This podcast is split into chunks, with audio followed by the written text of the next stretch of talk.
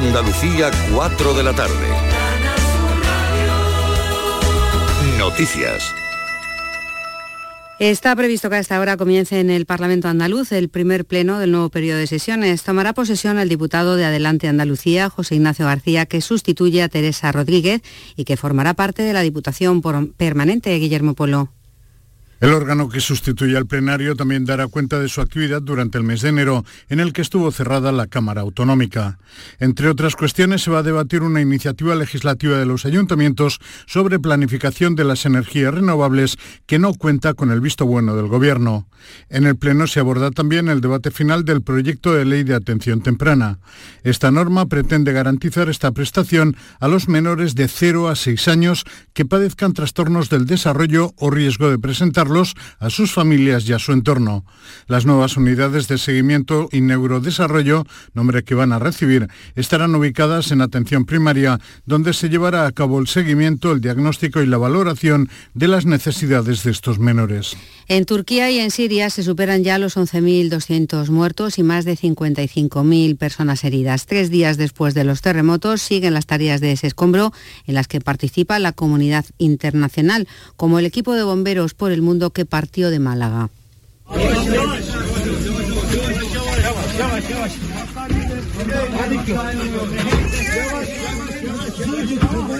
Ese era el momento, eh, uno de los momentos de sus intentos de rescate, las labores de efectivos locales y de también los movilizados por un centenar de países e instituciones se aceleran para intentar ayudar a las personas atrapadas bajo los escombros. Recibimos una última hora. El Tribunal Supremo ha rechazado suspender de forma cautelar la elección de Sevilla como sede de la Agencia Espacial Española, como pedía el Ayuntamiento de Teruel, ciudad que había también optado a ser sede. Los magistrados del Alto Tribunal deniegan esa petición del consistorio turolense lo solicitaban como medida cautelar, la de suspender la elección de Sevilla por ese acuerdo del Consejo de Ministros del pasado 5 de diciembre que designaba como sede física de esta agencia a la ciudad de Sevilla. El auto del Tribunal Supremo explica que no ve riesgo de que se produzca una situación irreversible si no se acuerda la suspensión solicitada. En Sevilla seguimos porque agentes de la Policía Nacional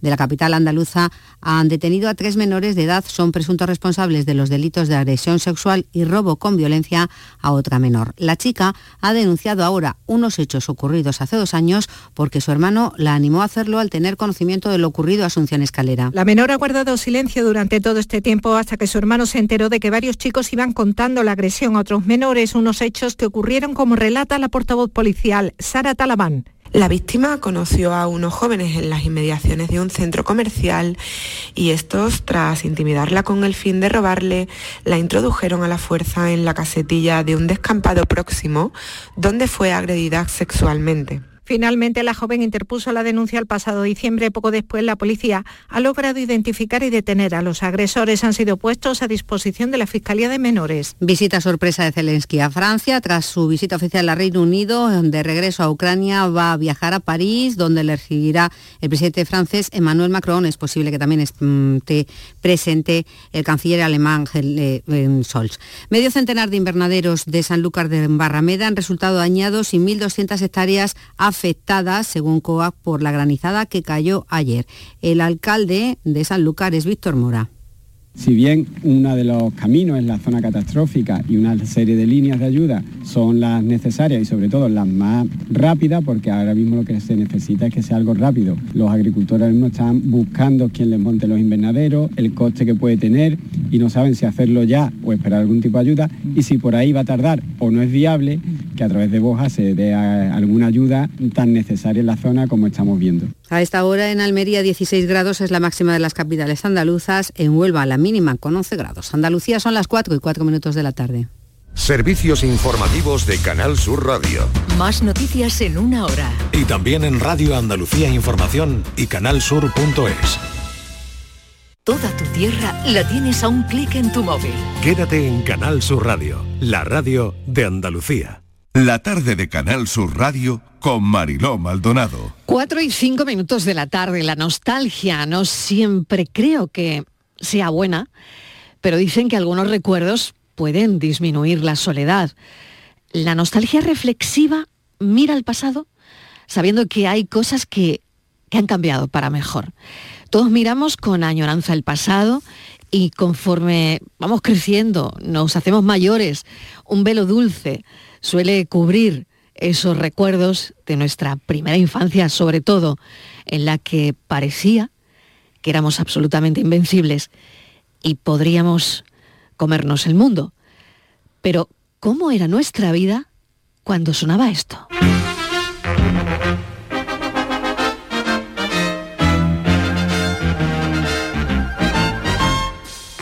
era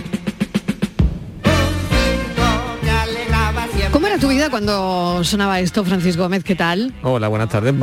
Pues Mariló, maravillosa. Espectacular, era ¿no? Maravillosa, era un- una delicia, una delicia. Estivaliz Martínez, ¿qué tal?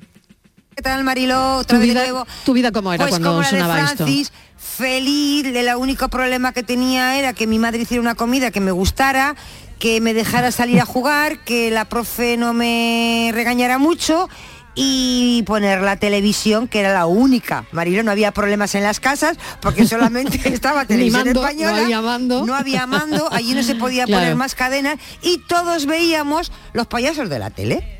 Patricia, ¿tú no habías nacido? No, yo no había nacido. Es mamá de mis padres, Marilo. Ni- vamos, ni en el pensamiento Oh. estaba Patricia, ¿no? Oh. Cuando sonaba esto. Claro, yo soy más de Leticia Sabater. De... Ah, vale, bien, bueno. Pues Pues a así- ver, a pues mediodía, no sé, de no sé. No sé peor, ¿eh? ha podido salir perdiendo, sí. Sí, sí, sí yo, peor. Sí. Porque vamos, desde Bueno, los payasos, fin. desde... O, o Susa, la de es la hora, es la Ah, sí. hora. Eso sí. Ah, vale, vale, Susa. Yo Susa. entre, Bueno, yo- no yo, el coche de papá y la salchipapa creo que salimos Sí, ganando esta ¿eh? generación. No lo sé, no lo sé. Bueno, ha- habría que montar este debate, ¿no?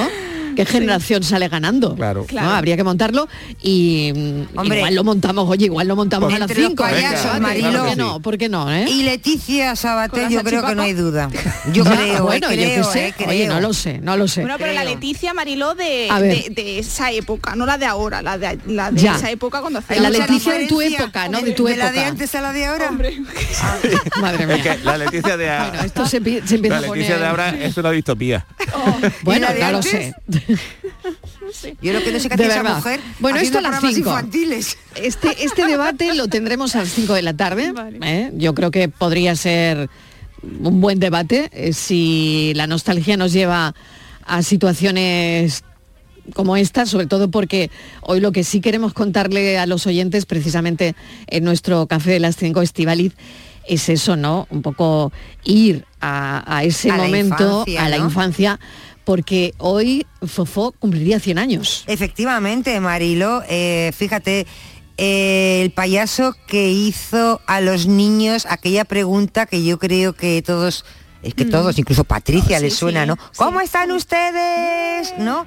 Eh, a- él, era, él era un tipo, como decía, ¿no te acuerdas, Marilo? Desbaratado. Él ganó el corazón de, de los niños y también de, de los adultos. Y yo creo que aunque tú no eres a que sabes quién es Fofó y los payasos, sí, ¿no sí, ves Marilón? Que no mm, nacieron en aquella época, pero fíjate tú si dejaron huella, ¿no?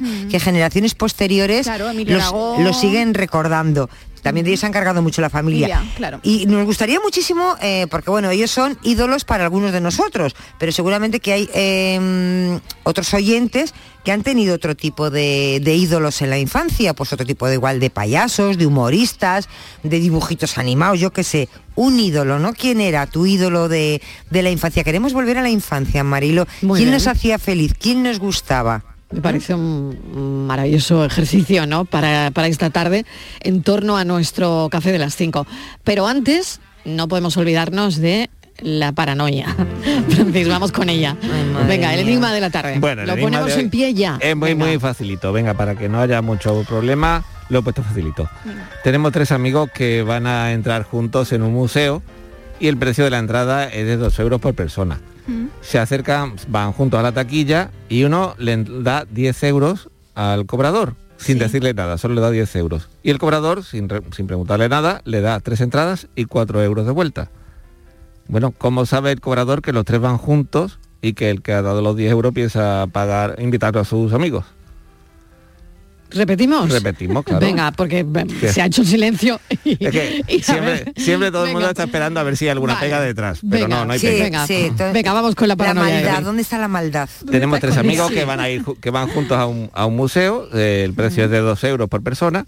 Al llegar a la taquilla, uno sin decir nada, aparte de buenas tardes, le da 10 euros al cobrador, que tampoco dice nada, el hombre estaba de malas, o no sé cómo estaba, le- y le da tres entradas y cuatro euros de vuelta, sin haber hablado entre ellos de cuántas entradas había que comprar.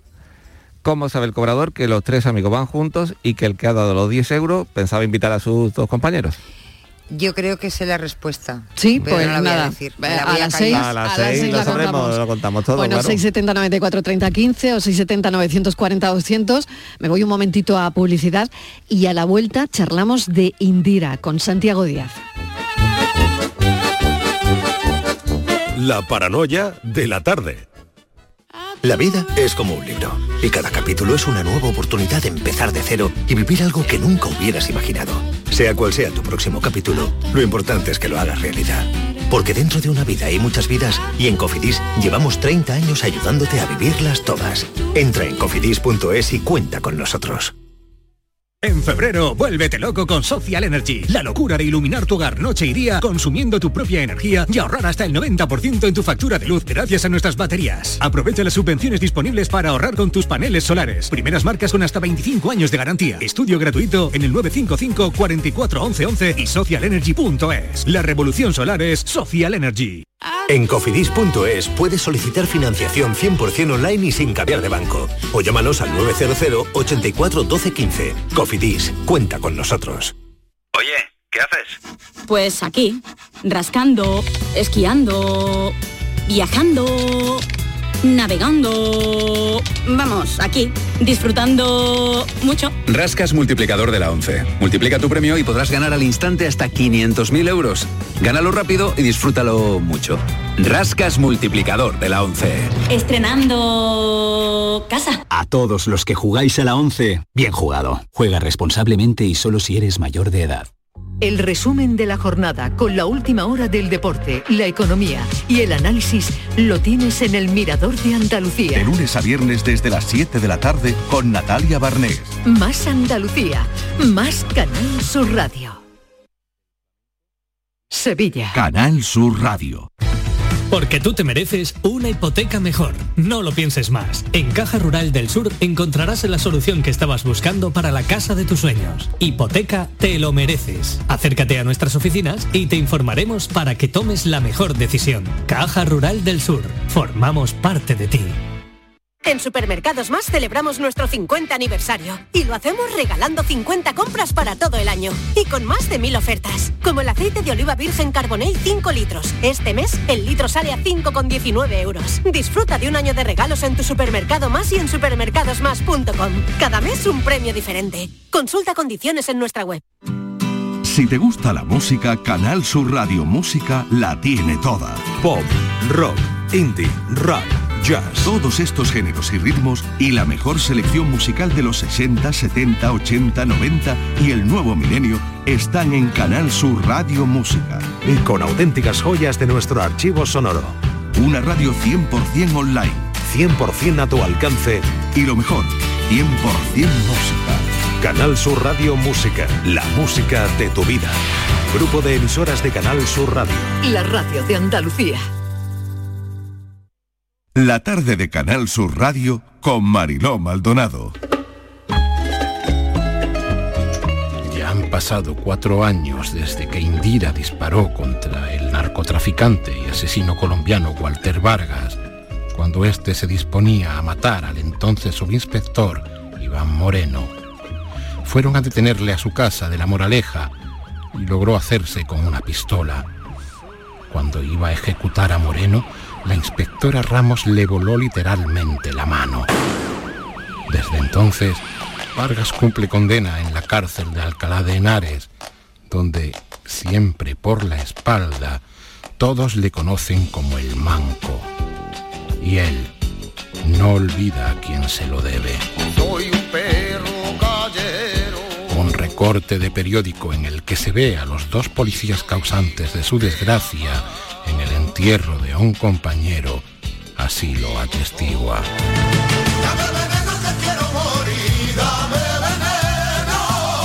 Lo tiene pegado en la pared que hay frente al retrete para verlo cada mañana mientras evacúa.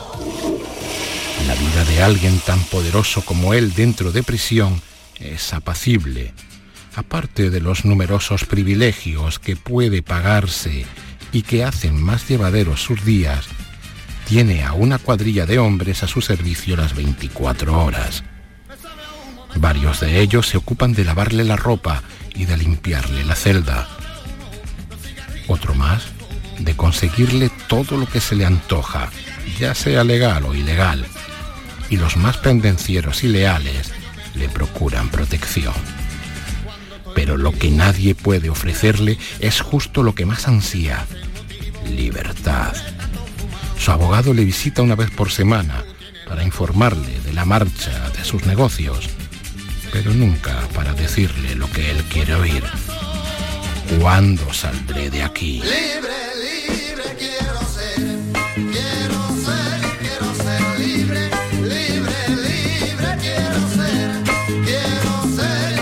Las cuatro y cuarto, no se lo vayan a perder. Indira de Santiago Díaz, la música kinky le viene fenomenal. ¿Qué tal, Santiago? Bienvenido. Pues encantado de estar aquí contigo, Mariló. Gracias, un placer. Dicen que eh, Santiago mm, le da mucha tarea al lector. Para mí es de agradecer. Yo le voy a contar a los oyentes que has escrito más de 600 guiones emitidos en televisiones, eh, series como Yo soy Bea, El secreto de Puente Viejo, Malaca, Fuerza de Paz. Em, me estabas contando que esa tan polémica de ahora, escándalo también de Telecinco, ¿no? Bueno, eh, esa está dando mucho ruido, ¿no?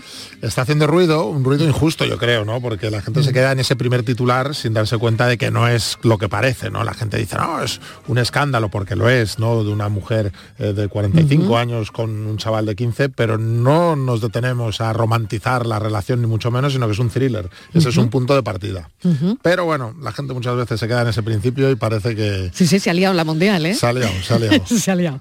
Bueno, eh, yo no sé si concibes tus novelas de alguna manera también como si fueran series, como si fueran películas. Por eso te lo queríamos preguntar, ¿no? Eh, hablábamos antes a, a micro cerrado de la agilidad mental que, que da ser guionista de series de televisión aclamadas, ¿no? Hablábamos ahora de la de Puente Viejo, por ejemplo, que hay muchos capítulos son tuyos. Sí. Santiago. Pues mira, yo llevo casi 30 años como guionista y todo lo que he aprendido eh, como guionista lo aplico en mis novelas, porque es mi manera de escribir. Y eso es lo que hace que sean novelas rápidas, que pasen cosas. Porque mira, hay una cosa que en el mundo de la tele lo estábamos escuchando antes, ¿no? Cuando hablábamos del pasado y de que solo sí. había una cadena. Ah, Cuando yo empecé en, en la televisión había varias cadenas. ¿Y cuál era, el- qué era lo que tenías que hacer con cada serie? Procurar que los espectadores no se fueran. ¿Y cómo se consigue eso? Eh, haciendo que la acción avance, haciendo que siempre pasen cosas, haciendo que si hay algo que sobra o se puede quitar, eliminarlo. Eh, si no afecta a la historia. Bueno, pues todo eso aplicado a la novela es lo que hace eh, que sean novelas rápidas, que pase algo que a mí me encanta que me digan, aunque por dentro sufro cuando me dicen eso de me he leído tu novela en 48 horas. Que yo pienso, joder, a mí me ha costado un año escribirla, pero me alegro, porque eso es que te has metido en esa historia. ¿no? Entonces, bueno, para mí es mi manera de escribir que yo creo que hace que sea, mm, no sé si adictiva, que es como lo dicen, pero sí que a la gente le apetezca seguir leyendo. Eh, Santiago te pone en situaciones como, por ejemplo, si fueras el personaje, ¿tú qué harías? ¿Qué harías si te quedan dos meses de vida y no tienes nada que perder? Em, ¿Qué harías si solo en una situación límite tienes dos posibilidades? Bueno, yo, fíjate, esto a mí me deja muerta, sinceramente. Mira, eh, a mí me gusta entretener, es mi principal objetivo, que la gente coja una novela, se entretenga, se lo pase bien, que mucha gente vea que leer no es eh, un aburrimiento, sino que tienes que adivinar y, y acertar con lo que te gusta para pasarlo muy bien. Yo creo Hay que una interacción ahí con, Claro. el, con el lector, ¿no? Exacto, y a mí me gusta que una vez que terminen la gente mis novelas, no solo las deje y se olvide y otra cosa, sino que deje un pequeñito pozo. Y ese pozo yo intento conseguirlo eh, pues interactuando, como tú dices, con los lectores, haciéndoles esa serie de preguntas. Porque si yo a ti te pregunto de primeras, ¿tú serías capaz de matar a alguien a sangre fría? Tu respuesta es no. No, claro. Pero si yo consigo mediante una historia hacer que te pongas en la piel de un personaje y consigues comprender sus circunstancias y vivir lo que él está viviendo, a lo mejor esa respuesta sigue siendo no, pero ya no lo dices con tanta rapidez. Y ese dilema moral que causa yo creo que es lo que queda al final de una novela y que te acuerdes de, de, esa- de esos momentos ¿no? y que los has pasado leyendo. Eso es lo que has hecho en escándalo. Has puesto a un chico de 15 años y a una señora de 45 y se enamora. Bueno, sí, se enamoran, a ver, tienen una atracción inicial, lo que pasa es que después se complica la vida. que, no que es, no pasan no más es tan cosas, bonito, que pasan más cosas. Bueno, ese Santiago Díaz, em, lo estamos contando, ¿no? Eh, no es su primera novela. Eh, desde luego que ya tiene un background en esto de escribir novelas, de escribir historias, ni les cuento, pero hay muchas historias paralelas, como bien dices en esta novela, que cada trama casi casi que podría ser una novela en sí, ¿no? Sí, eso me lo han dicho. Yo cuando presento, cuando yo hablo con mi editorial, les digo, oye, quiero contar esto en esta novela, que tienes reuniones con, con- con ellas, ¿no? Porque normalmente las editoras su- suelen ser mujeres.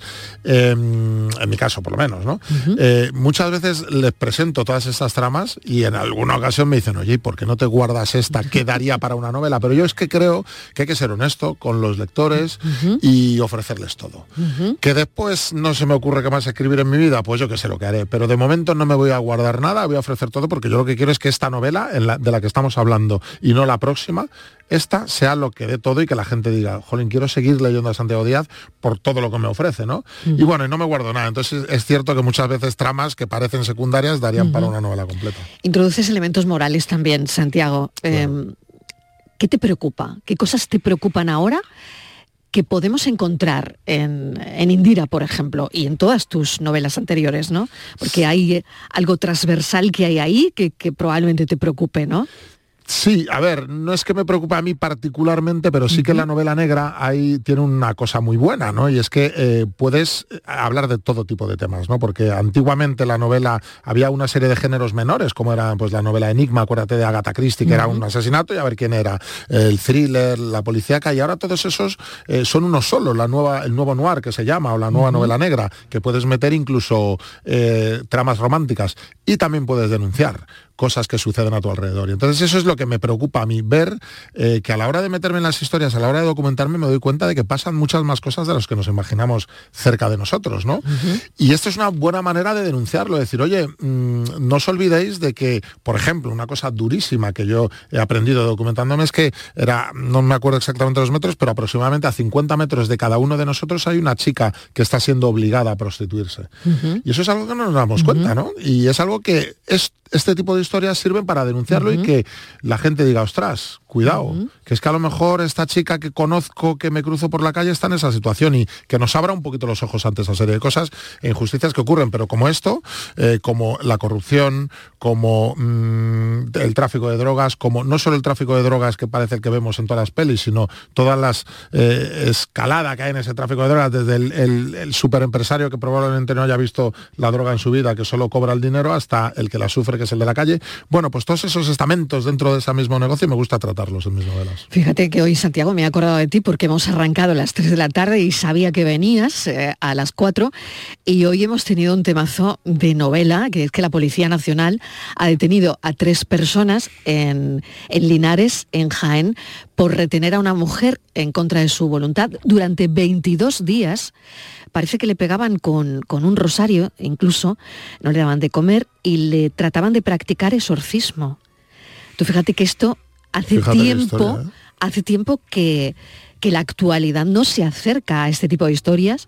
Nosotros lo hemos hecho a las 3 de la tarde, pero caramba, Santiago, digo, bueno, aquí Santiago tiene un filón con esta historia, ¿eh? No, la historia es tremenda, pero mira, eh, yo normalmente, como siempre estoy en series y tal, y siempre estoy pensando en mi futura novela, y al final tienes más ideas que tiempo para escribirlas, ¿no? Pero eh, cada vez que se me ocurre algo, veo un- un- una premisa que me gusta o cualquier cosita, la, la apunto o me la mando en mi móvil un WhatsApp a mí mismo, o, y después cuando llego a mi casa me la apunto, eh, y investigo y de ahí procuro sacar. Pero hay muchas veces que para encontrar historias, bu- eh, pues buceo en la hemeroteca de los periódicos y te encuentras con noticias como estas. Y muchas veces las descartas porque de verdad que a mí me ha pasado pensar, esto no lo puedo contar porque nadie se lo va a creer y viene de la realidad, ¿no? O sea, que muchas veces mm, te cortas porque dices, es que van a pensar, jolín, este, mm, la imaginación que tiene, y viene de la realidad, ¿no? Pues que en, en este tipo de historias es terrible, y esa que me has contado la voy a investigar yo, porque igual me Sí, la quedo. ¿no? Igual te la quedas. Sí. Pues mira, eh, acuérdate siempre que fue No, este- en, en la tarde de Canal Sur Radio. Vamos, no me donde, olvidaré. Es donde te terrible. abrimos, donde te abrimos ahí el- el- el- la vía. Claro, es terrible si profundizas en eso, lo Sí. Que esa chica o esa mujer... Imagínate,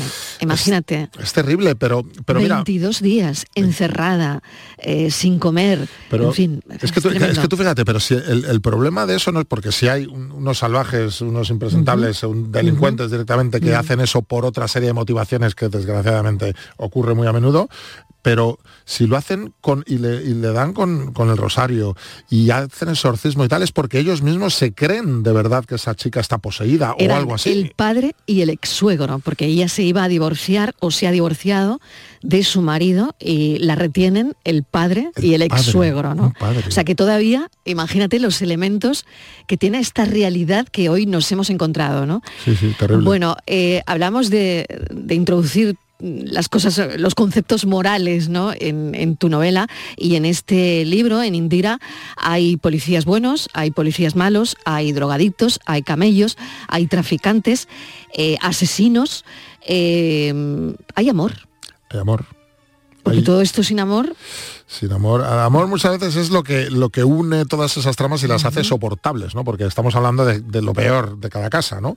Eh, también lo que más nos divierte, entre comillas, a la hora de hablar de una ficción, ¿no? Que una ficción tiene que haber malos, porque es que si no es un aburrimiento, si todos son buenos no pasa nada, ¿no? Pero sí que es cierto que el amor es, es algo que atrae mucho y no es el típico amor que mucha gente eh, de- única y exclusivamente de novela romántica. Es que el amor, en el momento en que tú quieres hacer un personaje, no te digo ya creíble, pero sí verosímil, tienes que ponerle características propias y humanas y personales. Y dentro de esas características, pues en todos, en la vida de casi todos, de una u otra manera, más o menos presencia, hay amor. Bueno, pues yo creo que es una, mm, algo que, que debemos relatar en las características de ese personaje y me da igual que esté eh, investigando un asesinato que cualquier otra cosa. Seguro que tiene algún tipo de conexión sentimental con alguien y bueno, y si es interesante la historia, pues también se puede meter en este tipo de novelas. ambición y poder, ¿tú crees que es lo que mueve al mundo?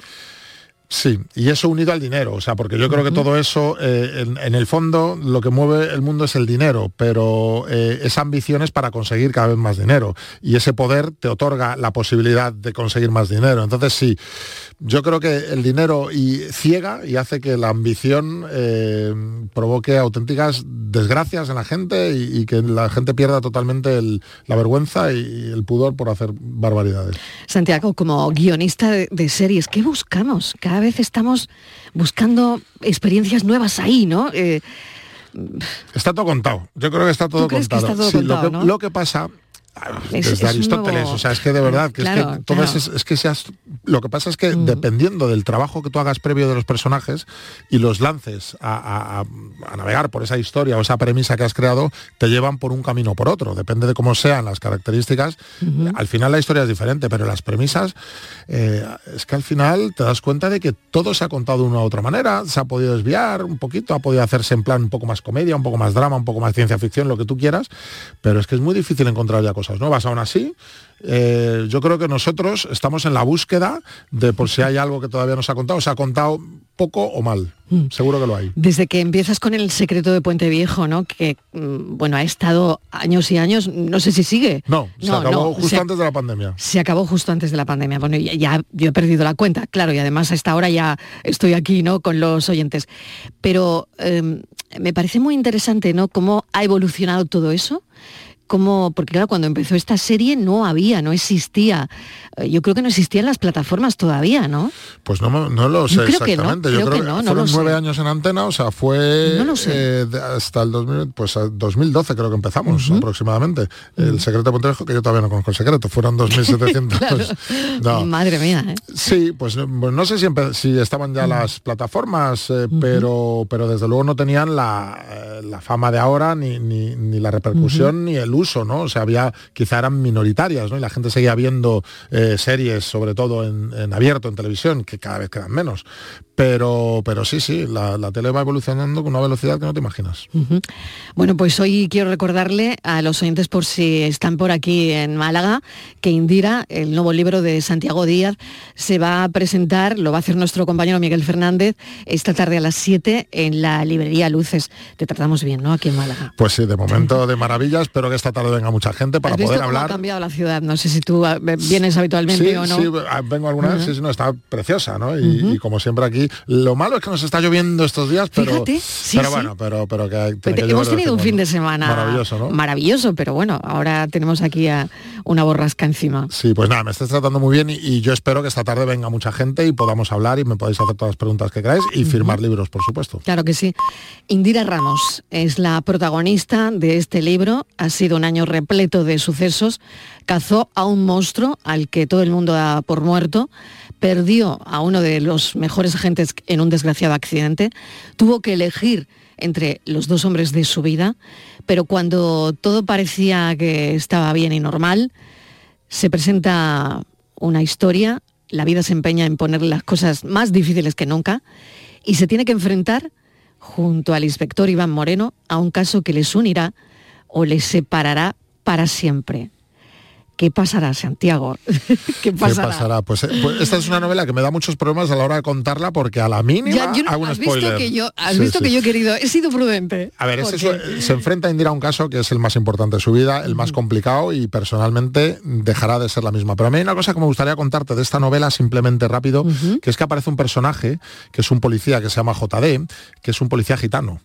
Y me encantaba contar ese- esos dos mundos tan diferentes, a la vez tan cercanos y tan alejados, y que un, un personaje que en su comunidad sea la oveja negra porque es policía y en la comisaría es la oveja negra porque es gitano, y que intenta eh, no sé, unir esos dos mundos y él es gitano, orgulloso de serlo, pero quiere ser policía porque es su vocación.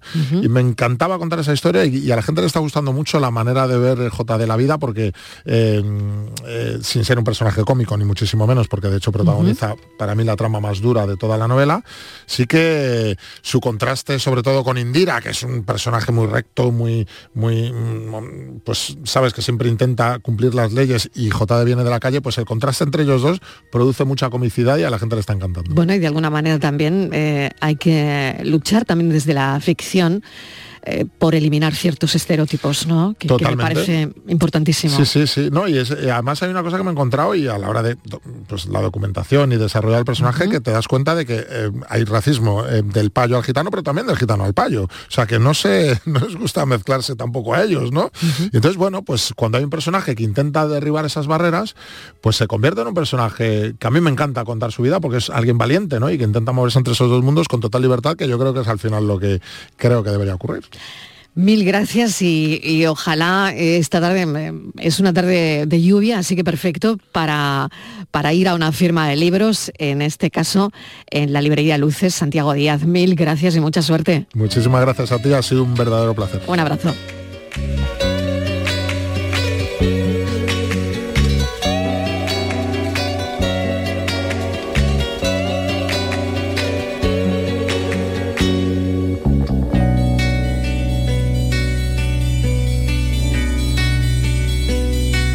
Me das a elegir entre tú y la riqueza, con esa grandeza que llevas consigo, hay amor, me quedo contigo. Si me das a elegir entre tú y la gloria, pa' que hable la historia de mí por los siglos hay amor. Me quedo contigo.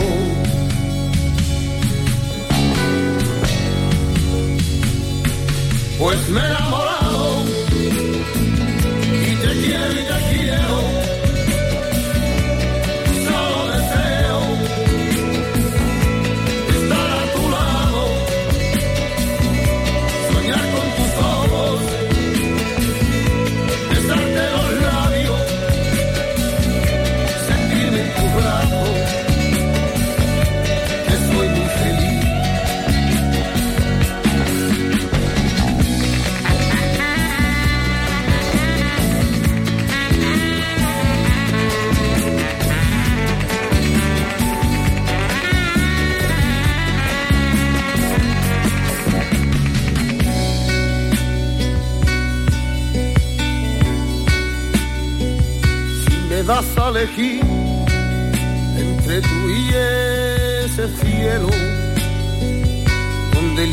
el vuelo para ir a nido, hay amor, me quedo contigo. Si me das a elegir entre tú y mi idea, que yo sin ella soy un hombre perdido, hay amor, me quedo contigo.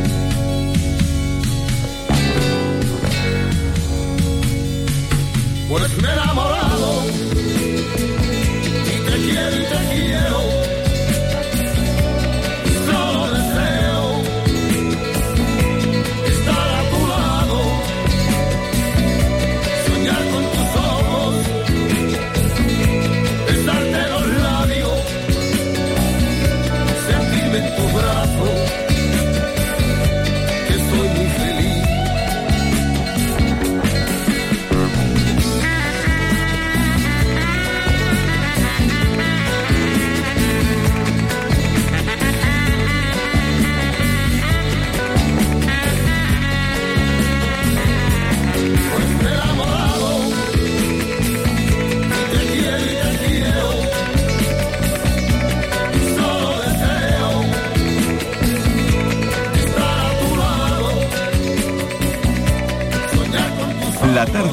Canal Sur Radio con Mariló Maldonado.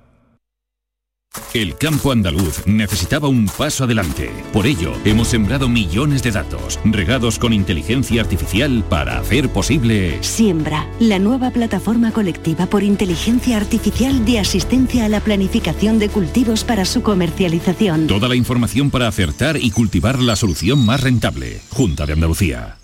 Nuestros abuelos siempre han desempeñado un papel fundamental para nosotros. Construyeron la sociedad de bienestar que hoy disfrutamos. Nos transmitieron sus valores, sus costumbres, sus fiestas. Ahora más que nunca necesitan de nuestra atención y cuidados. Por ello, CaixaBank y la Asociación de Autores del Carnaval de Cádiz quieren premiar la copla carnavalesca que regale el mejor homenaje a nuestros mayores durante el concurso de agrupaciones del Carnaval de Cádiz. CaixaBank, mayores llenos de coplas. La mañana de Andalucía con Jesús Vigorra es una auténtica referencia en la radio. Información útil, actualidad y sobre todo cercanía, por muy lejos que estés. Yo llevo en mi maleta garbanzo, lentejas, chorizo. Para hacerme en invierno aquí en Suiza con el frío que hace, unas buenas ollas de, de lentejas y de garbanzo. Y os hablo desde el sur de Inglaterra. Y bueno, Jesús, lo de los huesos del puchero, eso es algo básico para un andaluz en el extranjero. La mañana de Andalucía con Jesús Vigorra. Contigo estés donde estés. De lunes a viernes desde las 6 de la mañana. Más Andalucía, más Canal Sur Radio. Canal Sur Radio Sevilla, la radio de Andalucía. Si necesitas un electrodoméstico, ¿por qué pagar de más en grandes superficies? Ven y paga de menos en Tiendas El Golpecito. Tus primeras marcas al mejor precio y una selección de productos con pequeños daños estéticos con descuento adicional y tres años de garantía. Tiendas El Golpecito. Ahorra hasta el 50% en tus electrodomésticos. 954-100-193 y tiendaselgolpecito.es. Villanueva del Ariscal, pueblo con una gran tradición vinícola, celebrará del 17 al 19 de febrero sus séptimas jornadas enoturísticas. Disfrutarás de visitas gratuitas a sus bodegas, concurso de tapas y mosto, encuentro de manga y videojuegos y actividades de ocio para toda la familia. Ven a Villanueva del Ariscal del 17 al 19 de febrero. Te esperamos. La jugada local de Canal Sur Radio. El pelotazo. La gran jugada de Canal Sur Radio. Todo el deporte que te interesa está en tu radio. Canal Sur Radio Sevilla, la radio de Andalucía en Sevilla. La tarde de Canal Sur Radio con Mariló Maldonado.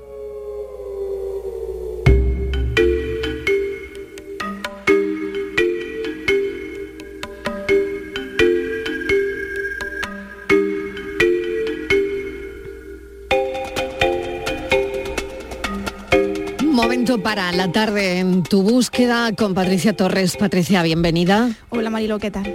Vamos con la sección Buscan a un hombre de 48 años desaparecido en Algeciras desde el 19 de enero. Sí, la Asociación SOS Desaparecidos activó este pasado sábado una alerta para localizar a Eulogio José Pérez Castillo, desaparecido en Algeciras desde el pasado 19 de enero. Nos han facilitado, Mariló, muy pocos datos sobre esta desaparición. Sabemos que tiene 48 años, que mide 1,55 y es de complexión normal. Eh, tiene el pelo y ojos de color negro y también nos indica que necesita medicación. Así que cualquier persona que tenga una pista sobre su paradero puede contactar con los teléfonos 642 650 775 o al 649 952 957. Información de servicio público. 11 años sin Andrés Mora, el joven valenciano de 20 años, desaparece cuando se marcha a su casa nueva, a escasos 300 metros de la que siempre fue su casa. Sí, su casa familiar, Marilo, han pasado 11 años y no tenemos ninguna noticia de, de, este joven. Abandonó sus estudios de informática y la casa de sus padres para iniciar una nueva vida. Se marchó a vivir con nuevos amigos, como tú bien decías, a escasos 300 metros de la casa de sus padres, pero cuatro días más tarde desapareció. Se fue con lo opuesto, con su ropa y con su DNI. En su piso eh, se dejó la maleta y dinero. Su teléfono móvil nunca dio señal. Todo el mundo se pregunta, ¿qué le pasó a Andrés? ¿Por qué no hay ni una sola pista sobre su paradero? Bueno, pues eh, Amalia y Andrés, que son los padres eh, de este joven, descartaron eh, la marcha voluntaria porque en primer lugar no tenía ningún motivo y porque a ellos no le encajaba, no era su forma de, de proceder. Ellos piensan que, que no estaba pasando por, por, su mejor momento y que alguien eh, ese día pues, se pudo aprovechar de, esa situación. La investigación hay que decir que comenzó muy lenta, Mariló se catalogó como voluntaria desde el principio y esa posibilidad eh, que se planteó de haber sido seducido por eh, un gurú o algún grupo alternativo llegó después, se planteó después importantes cosas que no se hicieron también en, en, este caso, ¿no? No se miró su ordenador, eh, no se analizó, eh, no se pidió tampoco la geolocalización de, de, su teléfono móvil. El equipo de ese programa se ha puesto en contacto con Amalia, madre del joven, y ella nos asegura que la policía está implicada y mucho en la desaparición de, de su hijo y que está a la espera de cualquier avance que ojalá sea inminente. La escuchamos. Seguimos prácticamente igual. No tenemos ninguna noticia, ninguna novedad, aunque seguimos ahí en la lucha. Seguimos en la lucha, no estamos solos, eh, tenemos mucho apoyo con familias de, de los demás desaparecidos y, y, las asociaciones también nos, nos apoyan mucho. La investigación, a ver, yo no tengo queja de,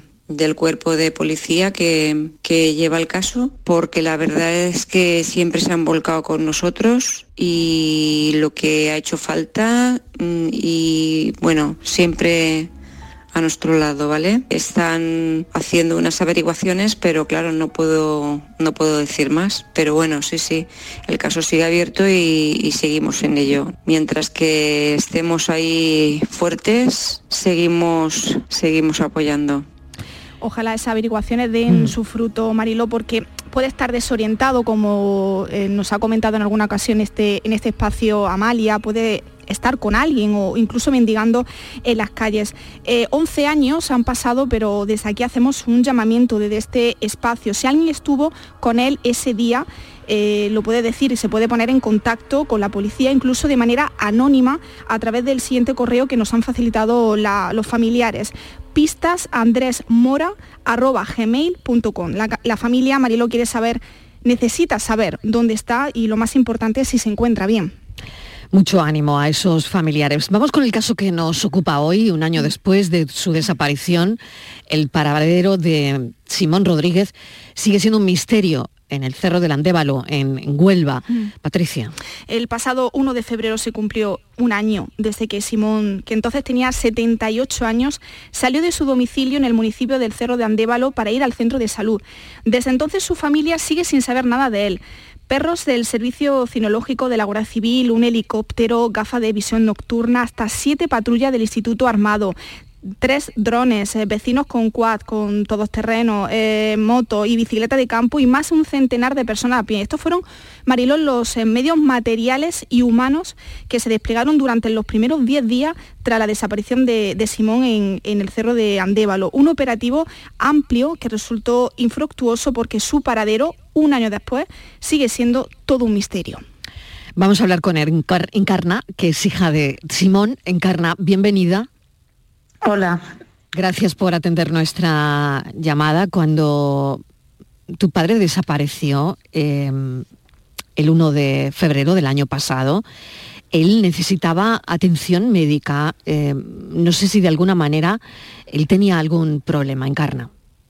Sí, él padecía de diabetes y tomaba, se pinchaba insulina por las noches.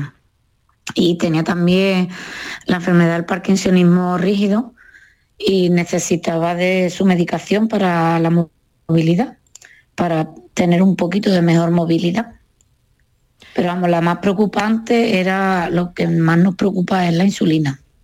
Han sido durante, bueno, estos días, un, un año larguísimo llamamientos desesperados, ¿no? Sin éxito de momento en Carna, ¿no? Nada, nada, nada, nada. Estamos igual que al principio. Igual, igual que el primer momento. Encarna, eh, eh, tu, padre salió de, su casa en torno a las 9 de, la mañana eh, para ir al centro de salud y poco después fue visto por un operario municipal. Ahí se le pierde la pista. Fue la última persona que le vio. Sí, la última. Salió sobre las nueve y dio por ahí de casa y este señor dice que lo vio a lo lejos y, bueno, a lo lejos, que lo reconoció, vamos, desde donde él estaba. Y sería sobre las 10 y 10, 10 y cuarto. Pero yo cuando mi madre me llamó, mm, me dijo que, que sabido que había salido mi padre y no era normal porque él tan temprano no salía sin ni nada. Entonces, a no ser que fuese al cercado. Mm, pero que no se había ido con ropa de, campo.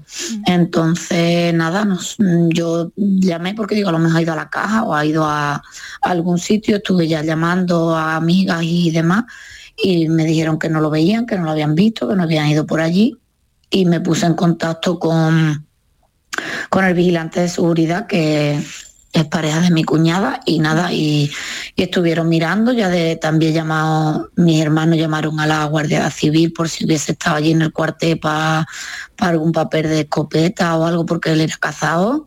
Tampoco, entonces ya al enterarse de, cuál era nuestra preocupación, pues se activó de momento, de momento estaban todo el mundo porque yo a las once y media yo me fui de mi trabajo y a las once y media estaba yo ya en el, en el pueblo y... Mm y no nada. Vamos, que fue todo muy rápido, muy rápido. De, verlo a la Claro, ¿qué, se llevó Encarna? Porque él me imagino que no se lleva teléfono móvil, ¿no?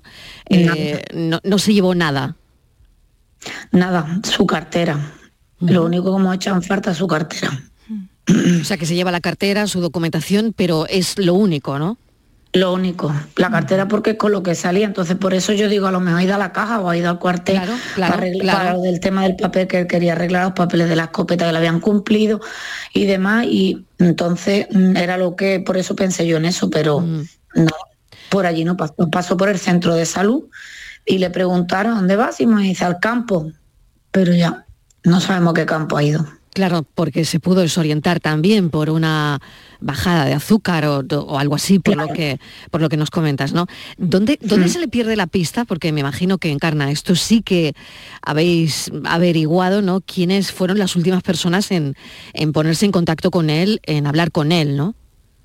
Pues lo que nos han dicho, este señor, porque lo vio así a lo lejos y ya no, nadie más, nadie más lo ha visto. Mm. Nadie, nadie, nadie. O sea, que se le pierde la pista cerca del acuartelamiento de, la Guardia Civil, ¿no? Exacto. Sí, bastante cerca, porque que está el cuartel, está el centro de salud y justamente al lado, vamos. Mm. La distancia yo no sé ahora mismo decirle por metros, pero muy cerca, muy cerca. Patricia. Sí, además el, problema de, y la complejidad del caso Mariló es, que no hay ninguna cámara que, capta la imagen de, Simón ni tampoco ninguna cámara en, el centro de, salud. No sé si hay algunas eh, zonas que todavía no ha sido, no ha sido, no, se han buscado a, tu padre en carne y que, a vosotros gustaría que, que se realizasen batidas ahí. Eh, nosotros, yo lo que pido desde el primer momento y todavía no se ha hecho es mirar pozos que se han mirado, pero porque particularmente la gente han ido mirando o los que nos hemos ido encontrando andando o lo que sea se han mirado, pero claro, se miran desde arriba, desde arriba tú no lo puedes ver. Hmm. Si está bajo caído, tú no puedes verlo. Los pozos y los pantanos es lo que no, no se ha llegado a mirar. Hmm. Después, a grosso modo, todo, todo lo que se ha ido los días de batidas que se hicieron, todo, se miró todos los alrededores y, se llegó a distintas localidades por las cunetas todas miradas. ¿eh? Y, en este primer aniversario de su desaparición, con, ese objetivo de, que este caso no, no, caiga en el olvido, tu primo Domingo le dedicó en, sus redes sociales unas emotivas palabras a tu padre y que comienza así, que a mí me gustaría compartir también con, los oyentes y contigo, Encarna. Eh, dice, hace un, año saliste de casa y, y aún no has vuelto a entrar, Tito Simón. Después de 365 días nos seguimos haciendo miles de preguntas, pero ninguna respuesta llegamos a encontrar. Qué rabia más grande, qué impotencia más fuerte, qué manera de ver sufrir a tus seres queridos que míos son también. ¿Has pensado, Encarna, durante este año tan duro, tan largo para vosotros, que, podría haberse encontrado con alguien ese día, eh, se podría haber subido en, un coche de alguien conocido, que esté retenido en contra de su voluntad? Pues sí, a ver, hombre, yo no creo que mi padre tuviera ningún nadie que le quisiera hacer daño, la verdad, pero es que sin haber nada, nada, nada, nada, eh, se, barajan todas las posibilidades, todas. Como está eh, donde se vio por última vez está cerca de un cruce de carretera, entonces mm, se baraja porque él parase algún coche y le dijera que lo llevara a algún sitio y se haya desorientado, se baraja que él haya ido caminando por allí, por donde sea, y, se haya caído, como ya le digo, en algún pozo, alguna grieta, y como iba vestido tan oscuro, pues da la casualidad que no se, que no se ve, que esté caído entre hierbas o algo y no se ve. Mm, que haya ido andando por la carretera y alguien por accidente, ya no vamos a decir voluntariamente, porque no creo yo que voluntariamente no, mm, vamos, está también las posibilidades porque puede ser que algo haya podido pasar, ¿no? Pero vamos, tampoco, mm, yo no creo que mi padre tuviese enemigos ahora mismo como para, no sé, como para que le hagan eso, o por lo menos no que no quiero creerlo, vamos. Mm. Pienso más bien que haya podido ser un accidente y esa persona no se haya dado, no haya sido capaz de llamar o, o no sé. Es que no, no quiero ni creerlo, la verdad, ni pensarlo Qué difícil, la verdad, Encarna. No quiero ni pensarlo. Qué difícil todo. Cada, cada miércoles la verdad es que mm, nos enfrentamos a, a testimonios como, como, el que estamos escuchando, ¿no? Mm. Porque la verdad es que en este caso de Cerro de Andévalo se, bueno, se peinó una zona bastante amplia, Patricia, caminos rurales, eh, pozos, eh, parajes y sitios donde sabíamos que, que Simón solía frecuentar cuando él iba de cacería, ¿no? Todo eso se hizo una batida y se peinó, ¿no? Se peinó, además los primeros días fue, fue intenso intenso, ¿no, Encarna? Sí, sí, sí. Ya le digo, yo estaba a las once y media ya en mi puerta de mi casa, me dijo mi madre que la Guardia Civil estaba en mi cercado, me fui para allá y de allí ya yo ya, no paramos. Yo ya de allí, al no estar mi cercado, que era lo más normal del mundo, no aparecía por allí por los alrededores, nos fuimos porque yo dije, digo, anda, a lo mejor ha ido a, ha recordado al, a cuando cazaba por las zonas de, los campos de mis abuelos maternos. Nos fuimos hacia allí, por allí nos encontraba, mm, empezamos ya con el coche de la patrulla a dar vuelta, a ver si lo veíamos por alguno de los carriles mm, de por allí cerca y ya automáticamente, tal y como estábamos dando vuelta con el carril con el coche de la guardia, aparecieron ya coches buscando a mi padre. Y le estoy hablando que eso eran ya las doce y media, una del mediodía. Mm, ya yo llegué al cuartel, llegamos al cuartel donde nos otra vez nos volvimos a encontrar allí con las demás guardias, yo iba con el sargento, nos encontramos allí con los demás guardias, ya llegó mi hermano, llegaron mi, otro hermano también que venía de Huerva, que venía de camino, ya a mediodía hicimos, se, hizo ya una batida con más gente, pero ya le digo, desde las doce y media de la mañana estaban ya la gente fuera buscándolo mm. por los carriles. Es que no tiempo, también es verdad, nos enfocamos en, un, en una zona porque fue donde yo dije, digo, pues habrá cogido por aquí, por el sitio en el que estaba era lo más, lo más probable, ¿sabes? Claro, la parte esa claro. trasera. Mm, Que lo mismo él ha cogido por otro lado y claro, pues mientras hemos mirado toda una zona, por la tarde ya empezaron a ver eh, diferentes zonas, ¿sabes? Ya empezaron a tirar, ya me- a partir del mediodía empezaron a tirar por distintas zonas, pero claro, ya si él se cayó, es decir, porque yo quiero creer que esté caído, vamos, no, no quiero pensar en otra cosa, que estén las posibilidades, pues están todas las posibilidades, como he dicho anteriormente, pero bueno, ama pensar en que haya sido él por sus propios pies, que haya dado un, que le haya dado un mareo, que le haya pasado algo y haya tenido la tan mala suerte de caer donde no se ve. Encarna, mil gracias. eh, te deseamos desde luego mm, lo mejor. eh, no hay que perder la esperanza y, y bueno, queríamos recordar que ha pasado un año desde la desaparición de Simón Rodríguez en el cerro de Andévalo, en Huelva, y que seguiremos tras la pista, por supuesto. Gracias, un saludo. Gracias a ustedes. Patricia Torres, muchísimas gracias. A ti. Y seguimos también detrás de, de este caso que acabamos de contarle a los oyentes en la tarde en tu búsqueda.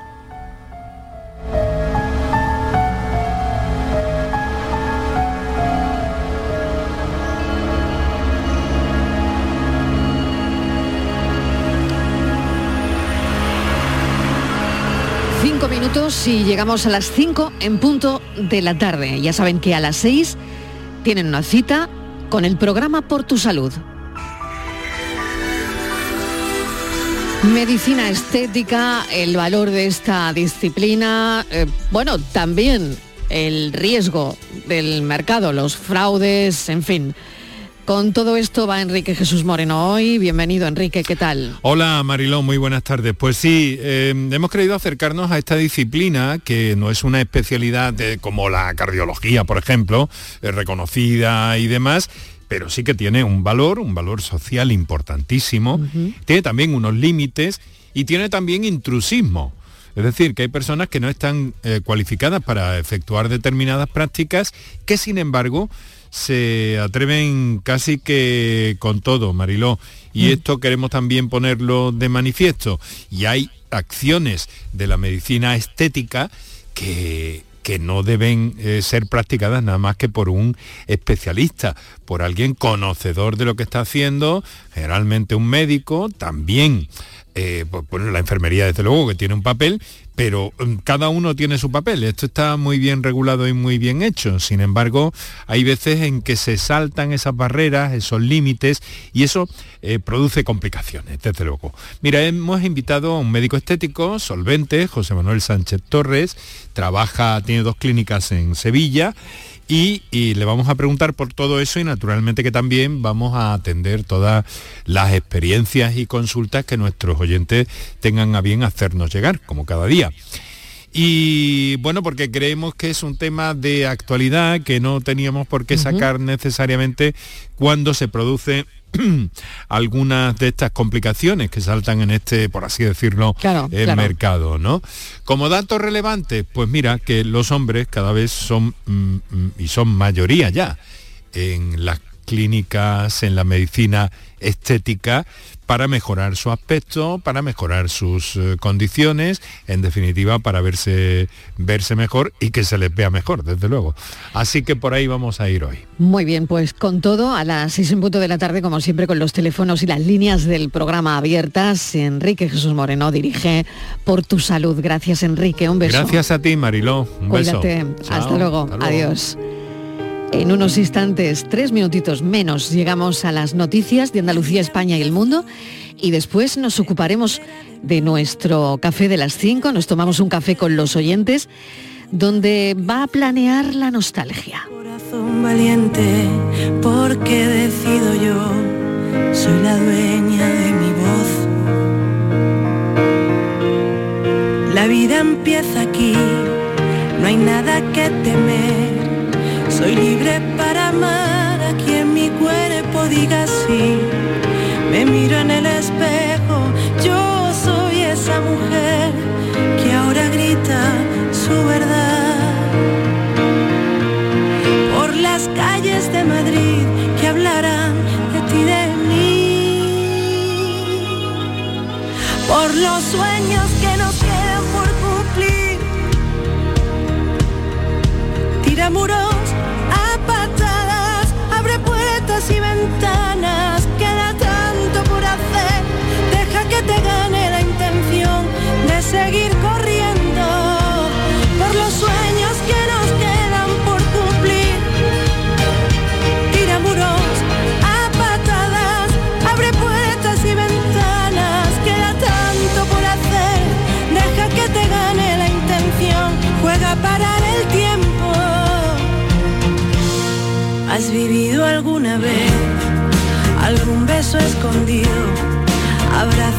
perseguidos, miradas furtivas que siempre adivinan.